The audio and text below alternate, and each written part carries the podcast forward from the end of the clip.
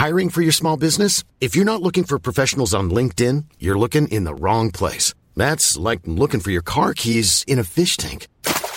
LinkedIn helps you hire professionals you can't find anywhere else, even those who aren't actively searching for a new job but might be open to the perfect role. In a given month, over 70% of LinkedIn users don't even visit other leading job sites. So start looking in the right place. With LinkedIn, you can hire professionals like a professional. Post your free job on linkedin.com slash people today.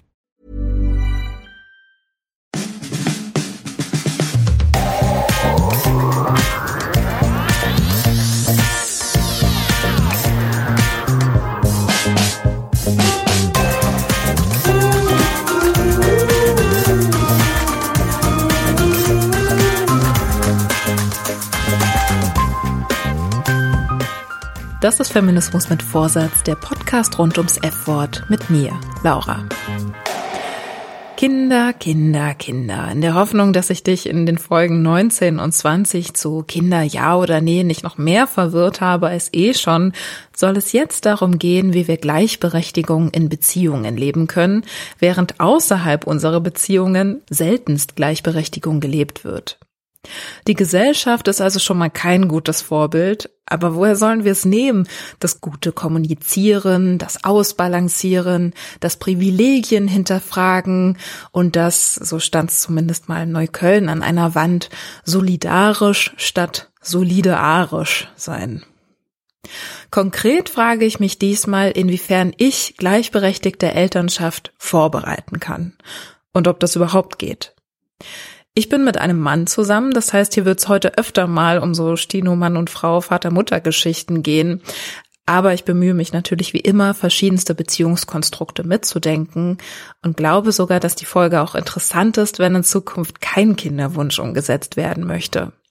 Spätestens aus so solidarischen Gedanken gegenüber den Menschen, die dafür sorgen, dass wir nicht aussterben.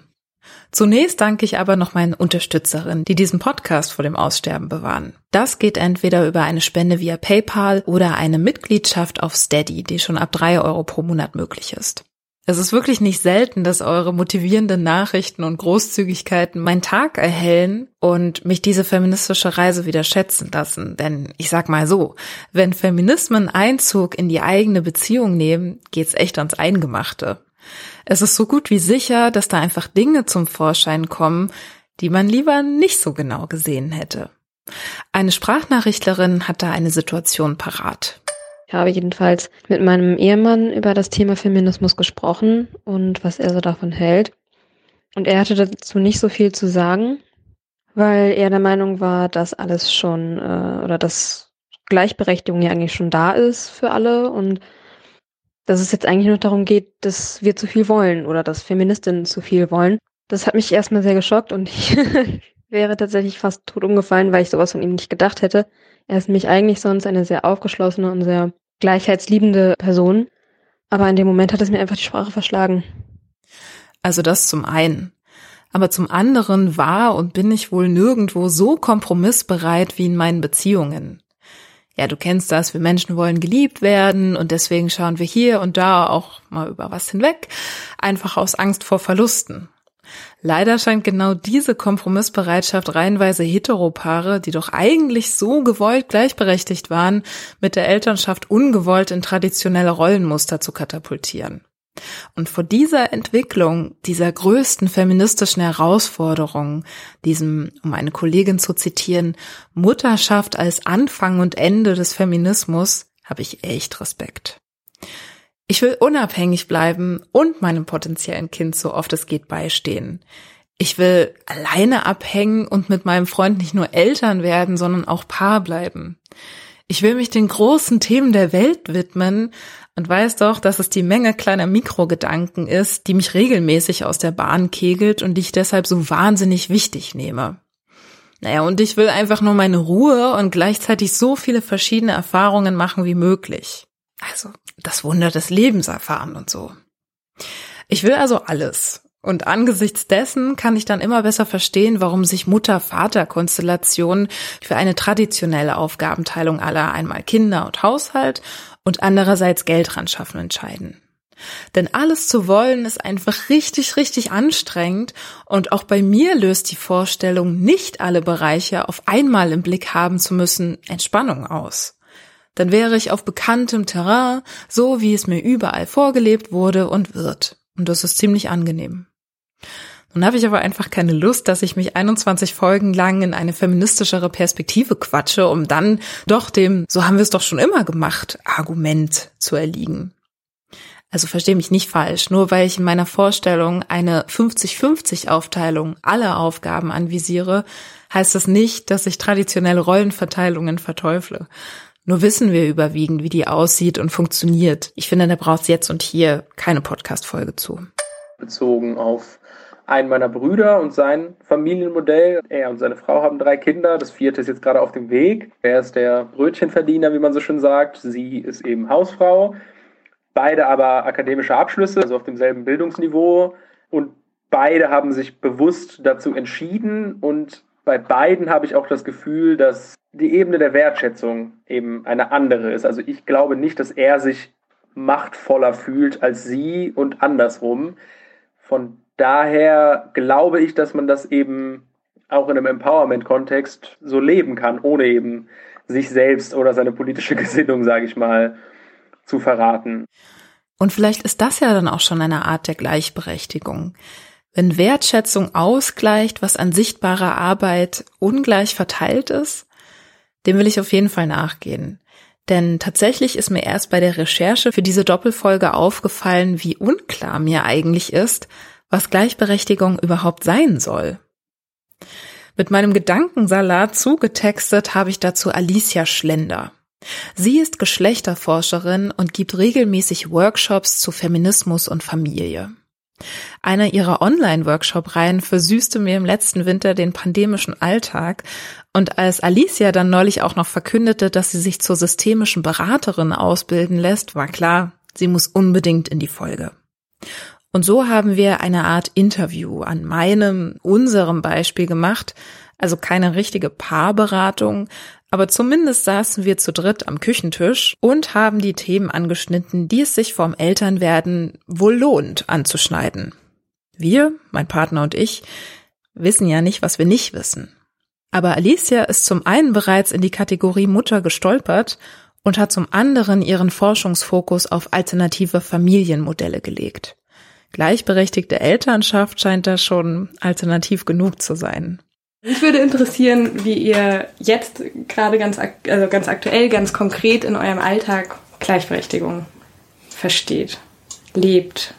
Ich hadere halt voll mit dem Begriff Gleichberechtigung schon mal. Also das bedeutet ja, wir haben gleiche Rechte auf irgendwas, auf ein gutes Leben für uns beide sozusagen und versuchen das irgendwie zusammen auszuklamüsern, wie das aussehen könnte. Und ich glaube, erst habe ich es auch sehr auf die Aufgaben gesehen und dachte Gleichberechtigung sehr nach so einem 50-50-Modell wo ich aber gar nicht weiß, wo das anfängt und wo das aufhört. Was bedeutet das, wenn ich jetzt dieses Glas abgewaschen habe, muss er dann in derselben Zeit die Krümel weggekehrt haben? Also da kommt man halt so vom Hundertste ins Tausendste irgendwie und das ist ja auch keine Lösung. Und jetzt hatten wir halt versucht, nochmal zu schauen, okay, welche Aufgaben gibt's denn überhaupt? Also wir hatten hier tatsächlich auch dieses Do You Equal Care Listending ausgedruckt ich wedle mit dem Mental Load Selbsttest von der Homepage vom Equal Care Day in der Luft herum. Den Link dazu findest du in den Show Notes. Und mal so ein bisschen durchgesprochen, was sind denn überhaupt erstmal so Präferenzen? Also was würdest du lieber tun und was eher ungern? Und dann könnte man das ja irgendwie verteilen. Also man merkt auf jeden Fall schon bei den Aufgaben, die wir nur so lala aufgeteilt haben, das sind auf jeden Fall auch so die Konfliktpunkte. Und gleichzeitig sehe ich aber einfach nicht so den Weg, dass tatsächlich so, okay, äh, weiß nicht, montags bist du dran, dienstags du und so. Das ist irgendwie, ich will dann auch nicht in so einem starren Aufgabendiktat da mich irgendwie mhm. wiederfinden. Und insofern lande ich dann halt beim Thema Gleichberechtigung eher bei so einem Verantwortlichkeitsgefühl. Also, dass es halt aus einer gewissen Wertschätzung und aus so einem Wertekompass heraus sich irgendwie ergibt, ähm, wofür man sich verantwortlich fühlt und was man auch sieht. Und ehrlich gesagt macht die Sache aber auch nicht unbedingt mhm. besser. Denn diese Verantwortung, die ich wie automatisch trage, WissenschaftlerInnen munkeln auch hier wieder von dieser weiblichen Sozialisation, diese Verantwortung für den Haushalt, für das gute Zusammenleben. Von dieser Verantwortung weiß ich nicht, ob man sie später noch erlernen kann. Schließlich, so denke ich mir, jetzt habe ich das über Jahre eingeflößt bekommen, dieses sich verantwortlich fühlen für alles und jeden. Mama, du hast viel geputzt und Geschirr gespült. Papa war im Stammlokal, hat Karten gespielt. Gleichberechtigung. Im gesellschaftlichen Kontext heißt das, dass Menschen nicht aufgrund ihres Geschlechts unterschiedlich behandelt werden dürfen. Von Richterinnen, von Polizistinnen, von Arbeitgeberinnen, von Baumarktangestellten. Aber in meiner Zweierbeziehung, da geht's schnell ins Klein-Klein. Und dann zoome ich raus, schlage derweil noch ein paar Definitionen nach und erinnere mich, Gleichberechtigung bedeutet, die Wahl zu haben. Gleichberechtigung bedeutet, dass sich Mütter nicht automatisch für die komplette Kinderaufzucht verantwortlich fühlen und dass sowohl Partnerin als auch der Rest der Gesellschaft die Backen hält, was diese Mütter doch nun natürlicherweise eigentlich zu tun hätten.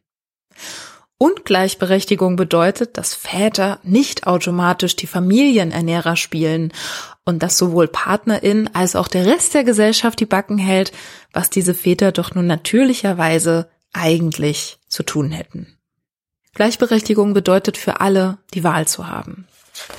Unterschlagen wird viel zu oft, dass Mutter und Vater aus ungleichen Ausgangssituationen in Diskussionen um die Aufteilung der Verantwortung und der Elternaufgaben gehen. Schreibt jedoch Jochen König auf dem Fucker Mothers Blog. Väter haben in den meisten Fällen viele Möglichkeiten, mit der eigenen Rolle umzugehen. Sie können die klassische Rolle des Familienernährers wählen oder die des modernen Vaters, der sich für sein Kind engagiert. Viele Väter wählen noch eine dritte Möglichkeit. Sie entziehen sich nahezu komplett der Verantwortung und kümmern sich weder um das Kind, noch tragen sie über das einklagbare Maß zum Familienunterhalt bei. Die Wahlmöglichkeiten der Mütter sehen ganz anders aus. Wenn der Vater keine Lust hat, ein moderner Vater zu sein, liegen sie irgendwo zwischen beim Kind bleiben und beim Kind bleiben.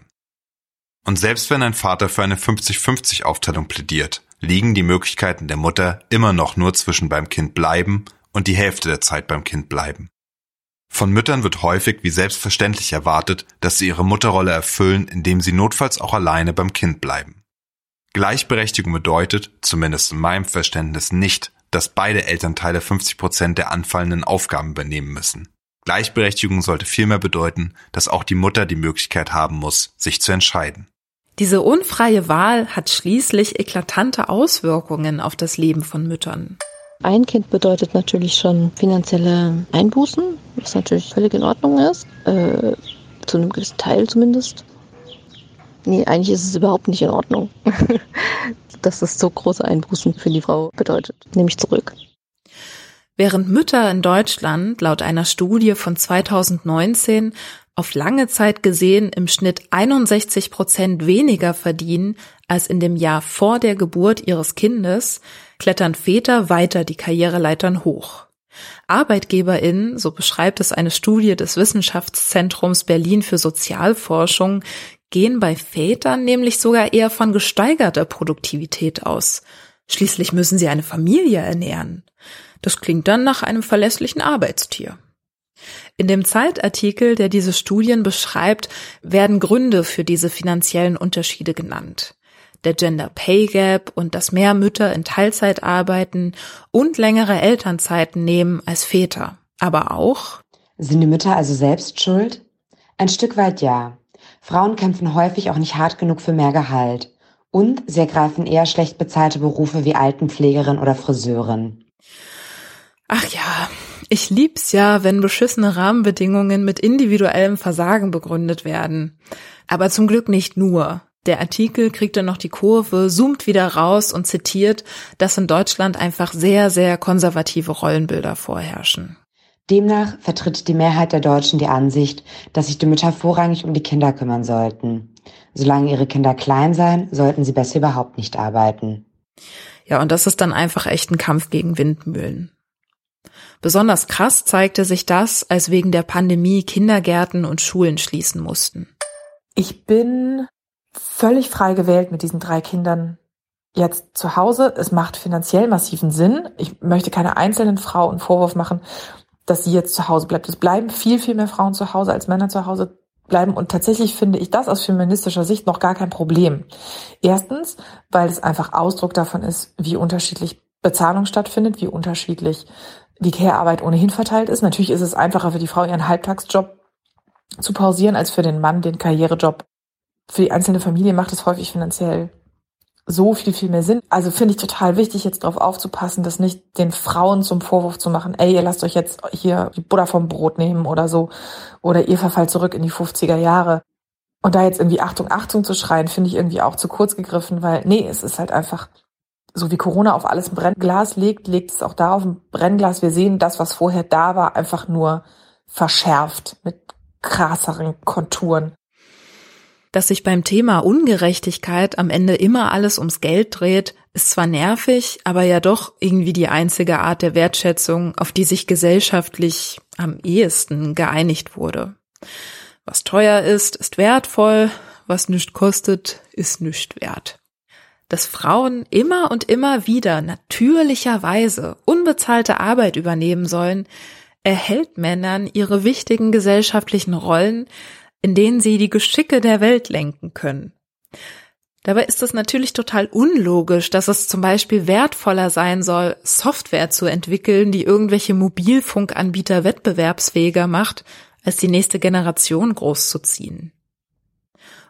Unser Wertesystem schätzt diese Arbeit einfach nicht. Ich würde es bevorzugen, wenn wir unser Wertesystem dann nochmal überarbeiten könnten.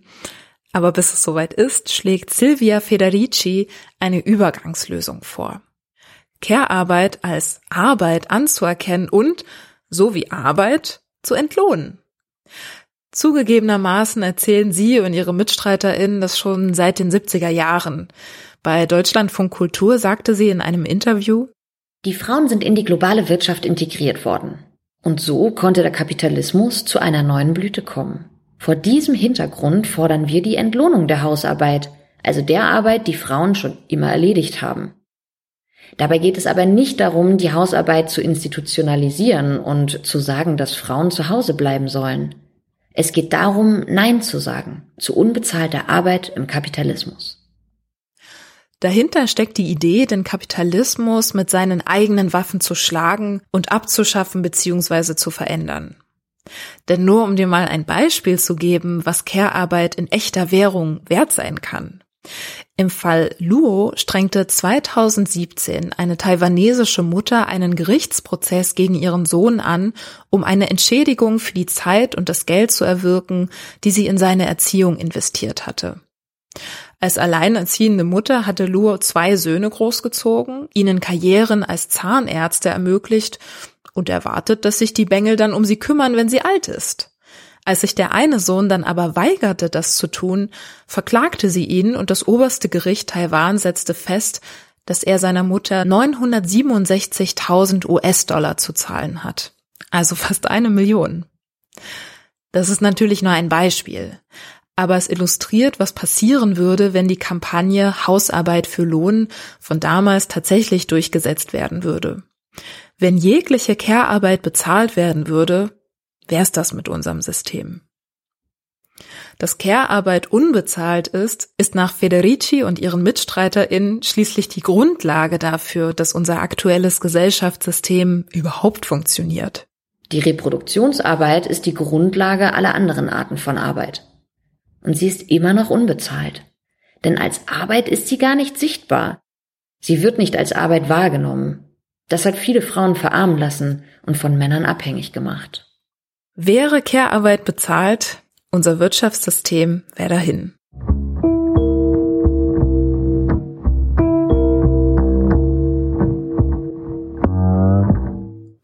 Was würde sich verändern, wenn da ein kleines Wesen dazukommen würde?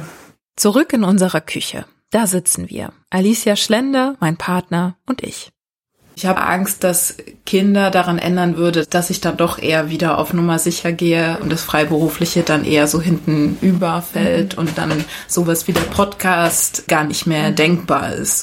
Und ich finde, in den letzten beiden Folgen zu reproduktiver Gerechtigkeit, da fand ich, ist das total gut deutlich geworden und deswegen finde ich es jetzt heute auch cool, dass wir uns so aufs Individuelle fokussieren und da reinzoomen. Aber ich finde es total wichtig, sich das auch als Paar immer wieder bewusst zu machen, dass das da immer mit reinspielt. Und das ist halt im System angelegt, dass Lohnarbeit und dieses ganze Karrierethema, es geht nicht zusammen. Also es gibt diese ganze Vereinbarkeit nicht. Es gibt nur Unvereinbarkeit.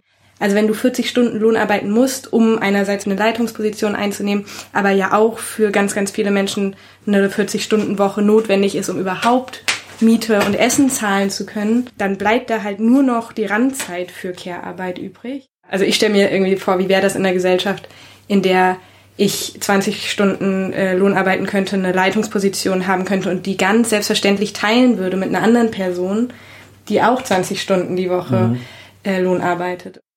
Ja, das geht mir in eine angenehme Richtung, denn bei so viel Realität ist mir durchaus ein Bedürfnis, auch immer mal im Utopienkatalog zu stöbern und neben all der Beschwererei ein paar Visionen zu zeichnen. Dabei helfen mir Theorien von Frigga Haug. Sie ist Soziologin, kritische Psychologin und marxistische Feministin, so wie Silvia Federici übrigens auch. Sie hat sich dem Problem angenommen, dass der Tag zu wenige Stunden für zu viele Formen der Arbeit hat und schlug daraufhin ihre Vier in eins Perspektive vor. Die Utopie für Frauen, die eine Utopie für alle ist, so heißt ihr Buch dazu, geht von einem 16-Stunden-Tag aus. Darin sind, idealtypisch gerechnet, vier Stunden für Lohnarbeit, vier Stunden für Care-Arbeit, vier Stunden für kulturelle Arbeit und die eigene persönliche Entwicklung und vier Stunden für gesellschaftliches beziehungsweise politisches Engagement vorgesehen. Also Lohnarbeit, Care-Arbeit, kulturelle Arbeit beziehungsweise Persönlichkeitsentwicklung und gesellschaftspolitisches Engagement. Denn genau diese Tätigkeiten hält Frigga Haug sozusagen für systemrelevant. Neben acht Stunden Schlaf natürlich. Ein Grund für diesen Vorschlag ist erstmal, dass all die vorhandene Arbeit gerecht aufgeteilt werden soll.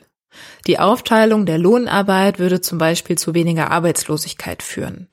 Und wenn sich alle gleich verantwortlich um sich und ihre Mitmenschen kümmern, würde Care-Arbeit eine Aufwertung erfahren.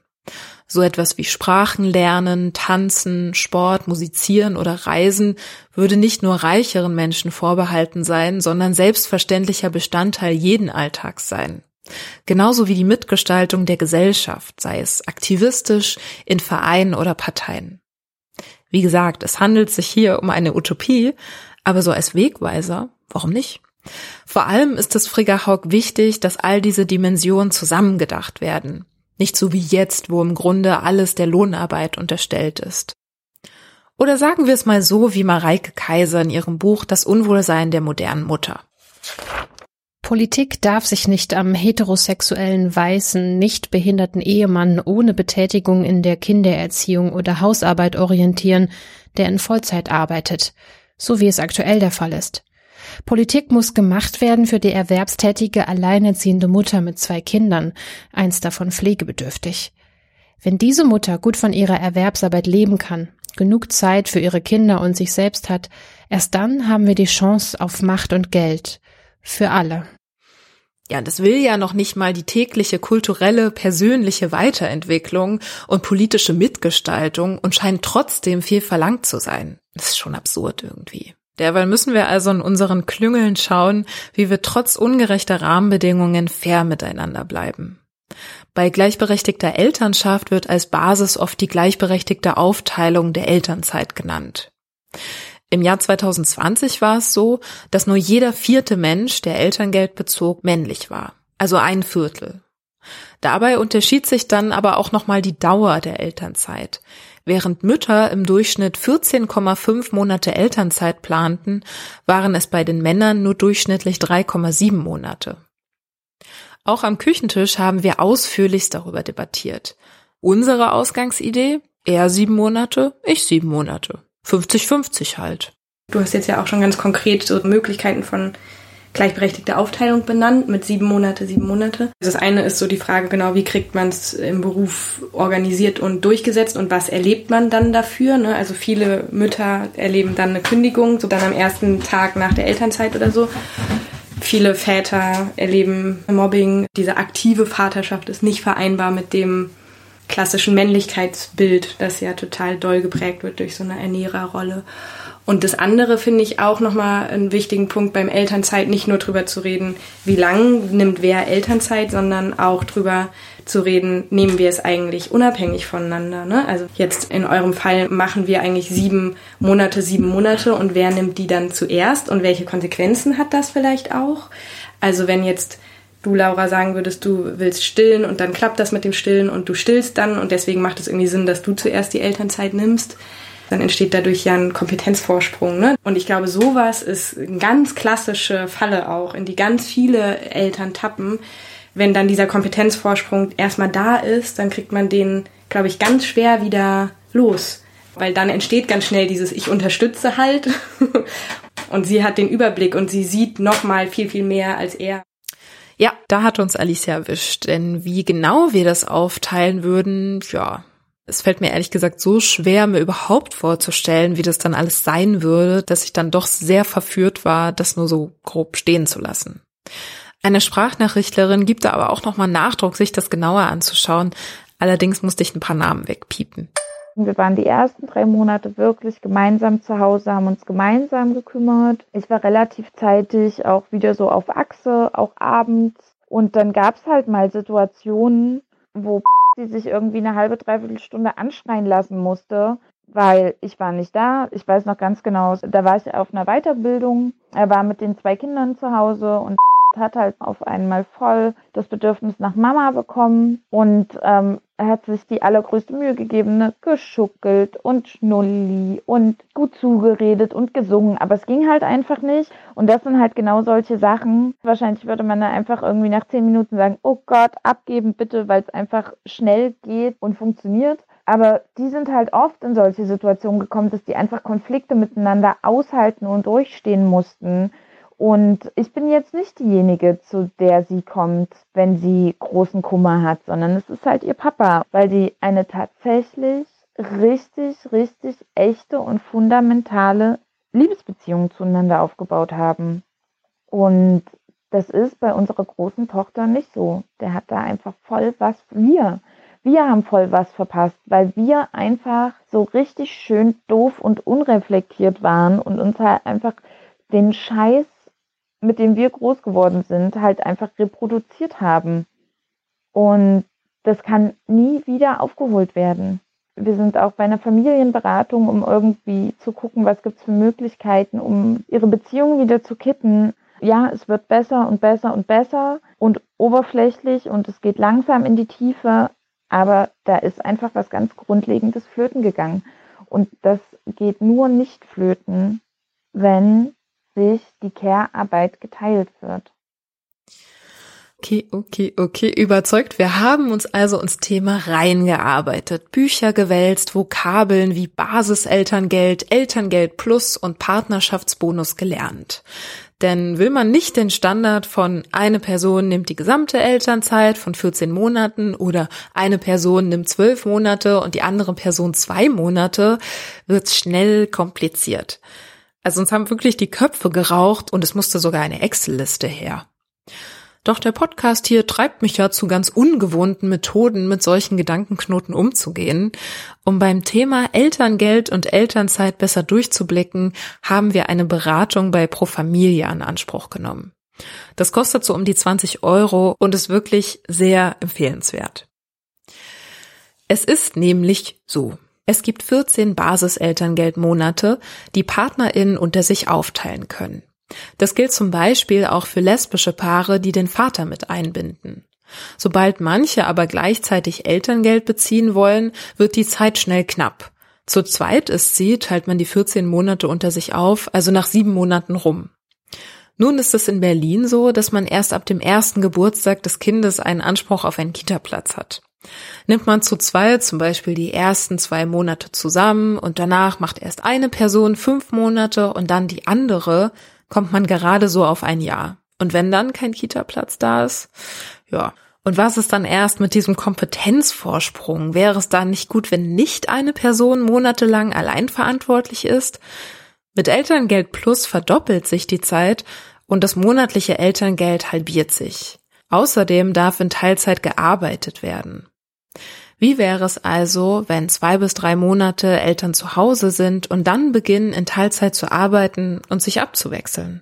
wenn man sich partnerschaftlich aufteilen möchte, was durchaus eine gute Idee ist, weil es gut ist, wenn beide Partnerinnen die Situation des anderen sehr gut nachvollziehen können, weil sie die eben selber kennen.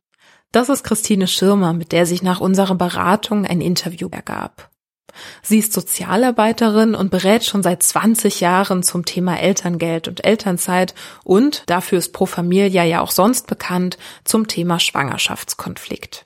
Ich habe den Eindruck, dass die Paare, die so sehr spitz auf Knopf arbeiten, also die so sagen, und dann gehe ich 20 Stunden arbeiten und der Partner geht auch 25 Stunden arbeiten oder die Partnerin und es gibt sonst niemanden, der auf das Kind aufpassen könnte, also keine Freundin, keine Großeltern, dann wird es schon ziemlich anstrengend, wenn man sich untereinander aufteilen will, weil eben oft nicht mitbedacht wird, dass die Zeiten, in denen man sich gut absprechen muss und in denen man die Erfahrungen, die man jetzt eben in den letzten acht Stunden mit dem Kind gemacht hat oder das Telefonat mit dem Kinderarzt und so weiter oder der Kinderärztin oder mit einer Kita-Leitung, ja, das muss eben alles, dieses Wissen muss 100 Prozent bei beiden PartnerInnen sein, wenn man sich's gleich pari pari aufteilt. Und da gibt es eben in den Familien manchmal Konflikte, wenn dafür zu wenig Zeit eingeplant ist, weil das häufig so ist, dass Arbeitgeber, Arbeitgeberinnen erwarten, dass die Menschen in 20 Stunden so viel leisten oder fast so viel leisten wie sonst in 40 Stunden. Und da finde ich, kann man durchaus auch überlegen, ist es dann nicht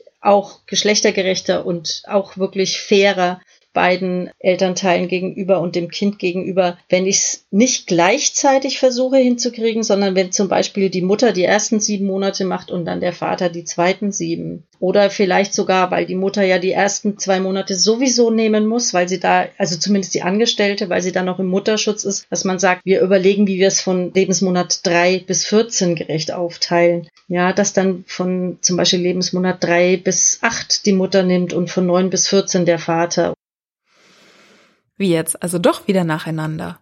Ja, es wird auch so suggeriert, dass das alles so machbar und planbar wäre und dann ist aber das Kind möglicherweise ein Schreibaby und du hast ganz, ganz andere Probleme und Themen mit dem Thema als jetzt deine beste Freundin, die auch ein Baby hat, das die ganze Zeit schläft und wenn es wach ist, ist es vergnügt. Ja? Also das ist sehr unterschiedlich.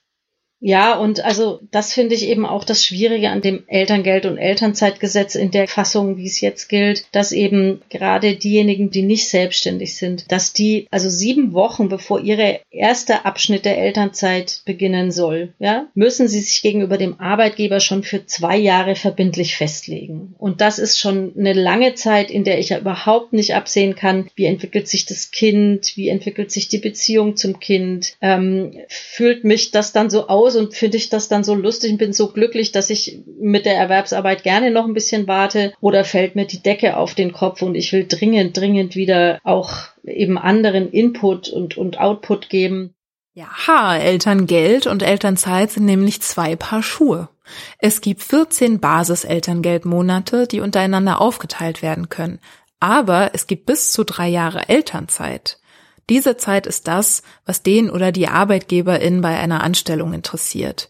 Denn diese Zeit bist du nicht da und gleichzeitig darf dir da auch nicht gekündigt werden. Also ich würde mir ja wünschen, dass nicht nur der Bezug von Elterngeld so flexibel ist, wie er im Moment ist, sondern dass eben auch Elternzeitgestaltung im Gesetz flexibler gehandhabt wird. Denn diese Anmeldung gleich sieben Wochen vor Beginn der ersten Elternzeitphase und dann Festlegung für zwei Jahre, das ist doch wirklich ein bisschen absurd. Man kann es planen, man kann es nicht planen, man muss es planen, aber eigentlich will ich dann schon gar nicht mehr planen. Laut Christine können wir uns aber immerhin Folgendes fragen was macht für dich eigentlich gute Eltern aus? Und dann kann das eben sich schon zeigen, dass die eine sagt, für mich sind gute Eltern, die immer für ihr Kind da sind, die auf jedes Bedürfnis zumindest am Anfang wirklich prompt und immer reagieren und wie der Haushalt aussieht, ist total egal. Und der andere sagt, nee, also ehrlich gesagt, wenn das im Haushalt total chaotisch ist, fühle ich mich hier überhaupt nicht wohl. Also mir ist vor allem wichtig, dass wir auch einen Plan machen, wer wann die Toiletten putzt. Ja, und dann kann sich halt rausstellen, dass der eine ganz oft mit dem Säugling Freundinnen besuchen gehen möchte und vielleicht die andere äh, lieber mit dem Säugling zu Hause sitzt und es ganz gemütlich hat und kuschelt. Und ich glaube, dass wenn man sich da vorher klar darüber ist, dass das, was der andere sich unter Mutterschaft oder Vaterschaft unter guter und sinnvoller und, und glücklicher positiven Erfahrung vorstellt, vielleicht ganz anders sind als meine eigene, dann merkt man auch, dass in einer Zeit, wo man sich gemeinsam Care-Arbeit teilt, äh, dass man dann eben auch auf die Bedürfnisse nicht nur vom Kind, sondern auch die vom Partner oder der Partnerin besser eingehen kann, weil es dann weniger zu diesen Konflikten um Lappalien kommt. Zeit ist das eine, Geld wie so oft das andere.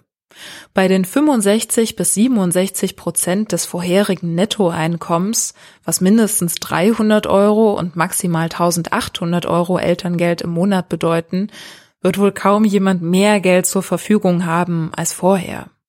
Mit dem Elterngeldrechner auf familienportal.de lässt sich ganz gut aufschlüsseln, was dann zu erwarten ist. Und hm, also damit es entspannt bleibt, kann es gut sein, dass vorher, wenn möglich, noch gespart oder auf andere Unterstützung zurückgegriffen werden müsste. Das kann zum Beispiel auch Hartz IV sein. Wichtig ist, dass Selbstständige und als solche zählen auch die, die nur so nebenbei hier und da ein paar Rechnungen schreiben und sonst angestellt sind, darauf achten, dass bei ihnen nicht die letzten zwölf Monate vor der Geburt des Kindes, sondern das letzte Kalenderjahr als Berechnungsgrundlage für das Elterngeld zählt. Ich hatte mal ein paar in der Beratung, da war der Geburtstermin des Kindes wirklich im Dezember und die werdende Mutter war selbstständig und die hat von Januar bis November ganz, ganz viel gearbeitet, um viel Geld zu haben, damit sie dann ein hohes Elterngeld bekommt. Und die war sehr enttäuscht, dass dann all das, was sie da in der Zeit gearbeitet hatte, keinen Einfluss auf ihr Elterngeld haben wird. Klingt alles ganz schön tight. Also was ich mir grundsätzlich wünschen würde, ist, dass es einen längeren Zeitraum die Möglichkeit gibt, Elterngeld zu beziehen. Weil ich finde, diese nur 14 Monate, das lässt eigentlich wirklich, gerade wenn ich drauf warten muss, hm, dann kriege ich erst den Kita-Platz, das lässt wenig Freiräume, gerade wenn man sich's partnerschaftlich teilen will. Ich fände zwei Jahre angemessen. Und zwar auch deswegen, weil wir ja aus der Resilienzforschung auch wissen, dass eine feste Bezugsperson oder auch zwei feste Bezugspersonen für so einen Säugling, das ist für den ja wie so eine Goldschutzhaut. Also schon der kleine Säugling merkt ja, ob die Eltern total genervt sind, weil sie versuchen, alles unter einen Hut zu kriegen oder ob wirklich Zeit für das Baby da ist. Ich finde, das ist viel wertvoller als Geld, ja, weil das eben die Beziehung zu dem Kind positiv gestaltet und das Kind stärkt und dann kann es dann eben auch mit den Stürmen des Lebens besser umgehen, was ja auch für dann die Eltern einfacher ist, wenn sie wissen, ah ja, mein Kind kommt mit seinem Leben ganz gut zurecht. Und mit diesen Worten geht's zurück an den Küchentisch, in dem mein Partner und ich mit Alicia herumphilosophieren. Ich habe es jetzt in Frankreich hier erlebt bei meiner Freundin, wo es total normal ist, dass die Mutter ab vier, fünf Monaten dann wieder arbeiten geht. Also mhm. auch aus einem finanziellen Zwang heraus, nicht weil sie da jetzt total Bock drauf hatte, aber einfach weil es kein Elterngeld gibt und weil es Betreuung gibt. Und ich so aus meinem deutschen Denken war erstmal so, schockiert, weil mhm. muss man ja sein, ne, wenn das mhm. Kind dann irgendwie schon ab fünf Monate in die Fremdbetreuung kommt, so, ne, habe ich auch direkt gemerkt, wie das bei mir auch schon angelegt wurde, so. Und ja, wie die Leute halt so dran gewöhnt werden, ne. Im einen Land läuft so, im anderen läuft so und somit entwickeln sich Normalitäten. Und ich glaube, dass das ganz viel auch was für uns denkbar erscheint oder undenkbar erscheint, ganz viel damit zu tun hat, was erleben wir eigentlich bei anderen und wen haben wir eigentlich in unseren Umfeldern. Wenn ich jetzt so in einem Umfeld wäre, wo alle sich so nach und nach in ihren Kleinfamilien einrichten und sich nach und nach entgegen der einstigen Ideale sozusagen eine traditionellere Rollenverteilung etabliert, dann ist es halt auch leichter, würde ich jetzt mal behaupten, sich da dann auch so nach und nach auch drin einzurichten, als wenn ich irgendwie ein buntes Potpourri an verschiedenen Lebens- und Familienentwürfen um mich herum kenne, die mir einfach nochmal zeigen, wie es auch gehen kann. Ja, das merke ich so für mich, dass das immer wieder auch Mut macht, so weiter zu probieren und irgendwie über die nächste Hürde zu gehen und irgendwie zu sehen, wo es auch geklappt hat oder so. Zumindest wird bei der nächsten Sprachnachricht deutlich, wie anstrengend es sein kann, in einem, tja, weiß ich auch nicht, konservativerem Umfeld gleichberechtigter Elternschaft zu leben. In der Firma, in der er gearbeitet hat, war er der erste Mann, der Elternzeit nimmt. Und es war echt ein Kampf, sich da auch durchzusetzen und das, diese drei Tage die Woche dann wirklich auch nur zu arbeiten und nicht doch nochmal einen vierten Tag reinzukommen. Also es wurde dann gefragt, hey, kannst du nicht den Kleinen mal zur Oma bringen? Wir brauchen dich hier. Dann war er in der Krabbelgruppe. Jede Woche eine Stunde morgens in der Krabbelgruppe mit dem Kleinen und ich war in der Zeit in der Vorlesung. Und da war er auch wirklich der einzige Mann weit und breit. Genauso ist es jetzt inzwischen im Kindergarten. Mein Mann übernimmt komplett die Verantwortung im Kindergarten. Heißt nicht, dass ich ihn nicht auch mal abhole oder in den Kindergarten bringe, aber er macht zum Beispiel auch die Kommunikation. Er kümmert sich darum, dass die Ersatzkleidung immer passend im Kindergarten ist. Und auch das war wirklich ein langer Weg, diese Akzeptanz, dass der Vater sich kümmert.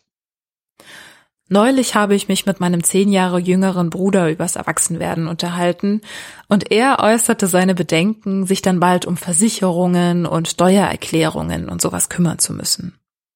Da musste ich für mich feststellen, dass das zwar schon nervige Geschichten sind, aber viel belastender finde ich echt diesen Erwartungen aus dem Umfeld zu entgehen dass auch wenn ich weiß, was ich will, immer wieder diese Konfrontationen da sind, dass man doch in diesem und in jenem Alter das und das haben und machen müsste. Dass obwohl ich genau weiß, dass das gar nichts für mich wäre, trotzdem so ein fades Gefühl bleibt und der sehnlichste Wunsch, dass das einfach akzeptiert wird. Umso schöner finde ich es, dass sich die Sprachnachrichtlerin von eben und ihr Partner gegenseitig stärken können und zusammen für diese Akzeptanz ihres Lebensmodells einstehen. Hier und da höre ich auch so ein Schmunzeln bei ihr raus. Naja, und gleichzeitig steht natürlich auch sie nicht komplett über den Dingen. Ich habe das noch nicht richtig raus aus mir, wie eine Mama zu sein hat. Zum Beispiel spiele ich wirklich nicht so gerne auf dem Boden mit meinem Sohn Eisenbahn oder Duplo-Turm bauen oder so. Das macht mir einfach keinen Spaß oder auch auf den Spielplatz zu gehen und dann schaukeln und rutschen und so weiter. Ich habe da echt keinen Spaß dran. Ich denke immer, oh Mann, wann können wir wieder nach Hause? Wann kann ich wieder was anderes machen? Von mir aus auch arbeiten gehen, aber Spielplatz oder so ist wirklich nicht meins. Trotzdem habe ich dann aber ein schlechtes Gewissen, weil ich irgendwie denke, das muss doch eine Mama gerne machen. Die muss doch gerne mit ihrem Kind Zeit verbringen. Aber ich stehe dazu, ich habe total gerne Zeit einfach für mich ganz allein. Und ich spiele einfach nicht so gerne. Ich male gerne mit meinem Sohn oder koche dann was mit ihm zusammen oder bade ihn oder so, aber dieses Spielen ist einfach nicht so meins. Ach ja, das Mutterideal. Ich hatte in den Folgen 19 und 20 schon darüber gesprochen, aber wir können es nicht genug auseinandernehmen. So betont Mareike Kaiser in ihrem Buch Das Unwohlsein der modernen Mutter. Man kann nicht über Mutterschaft schreiben, ohne über die eigene Mutter zu schreiben. Ja, und ich glaube, das gilt nicht nur fürs Schreiben. Also zurück zum Küchentisch, an dem Alicia selbstverständlich auch schon dieser Gedanke gekommen ist. Was haben wir in unseren Elternhäusern erlebt? Wer hatte da welche Verantwortung?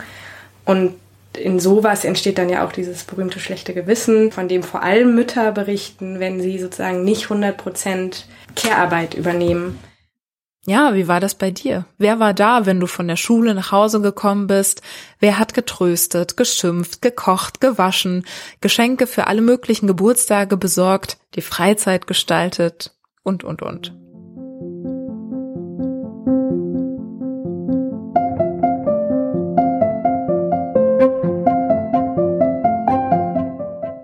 Ja, und was so Vorbilder in der eigenen Familie und so weiter angeht, das ist, glaube ich, mit die Herausforderung, weil das war bei uns beiden total klassisch. Mhm. Also meine Mutter hat zwar auch Teilzeit gearbeitet, aber sie hat care-arbeitsmäßig auf jeden Fall die absolute Hauptarbeit gemacht und auch die Mental Load getragen. Also sie ist auf jeden Fall immer die Projektmanagerin von diesem ganzen Konstrukt gewesen. Und also da jetzt irgendwie eine andere Form zu finden, ja, wird auf jeden Fall eine Herausforderung, weil ich denke eben auch, wenn man in Stress gerät, dann fällt man immer eher in gewohnte Muster. Und da ich mir stressig vorstelle, Kinder zu haben oder eine Familie zu haben. Ich finde da dieses Stichwort Mental Load, also um das kommt man, glaube ich, einfach nicht herum, wenn man über Elternschaft und Arbeitsteilung spricht. So ist es. Deshalb gehen wir da im zweiten Teil der Folge, Folge 23, auch noch sehr viel genauer drauf ein. Denn Mental Load benennt Dinge, die ich nie hätte benennen können. Deswegen war die Entdeckung dieser Welt auch so hilfreich. Mit Alicia schlängeln wir uns außerdem weiter durch die unromantischen Themen, die mit dem Kinderkriegen noch so auf dem Tisch rumliegen. Veränderte Liebesbeziehungen, Diskussionen über Geld und Ideen, wie wir mit all diesen Ungerechtigkeiten im Kleinen umgehen können. An dieser Stelle ist jetzt aber erstmal Durchatmen angesagt. Ach so, und vielleicht shoppen, falls du willst. Es gibt nämlich Merch. Feminismus mit Vorsatz Socken, um genau zu sein. Den Link zu dem Shop findest du in den Show Notes.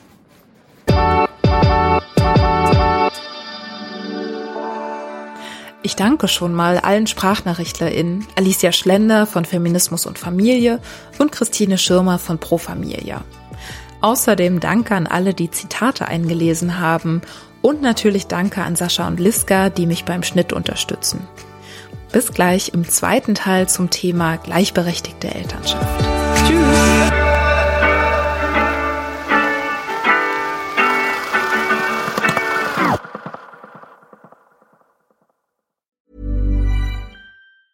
Want truly hydrated skin? Meet Osea's Body Care Breakthrough Hyaluronic Body Serum. It's clinically proven to increase hydration by 161%. It's lightweight, fast absorbing, and delivers 24 hours of hydration for silky smooth skin without any sticky afterfeel.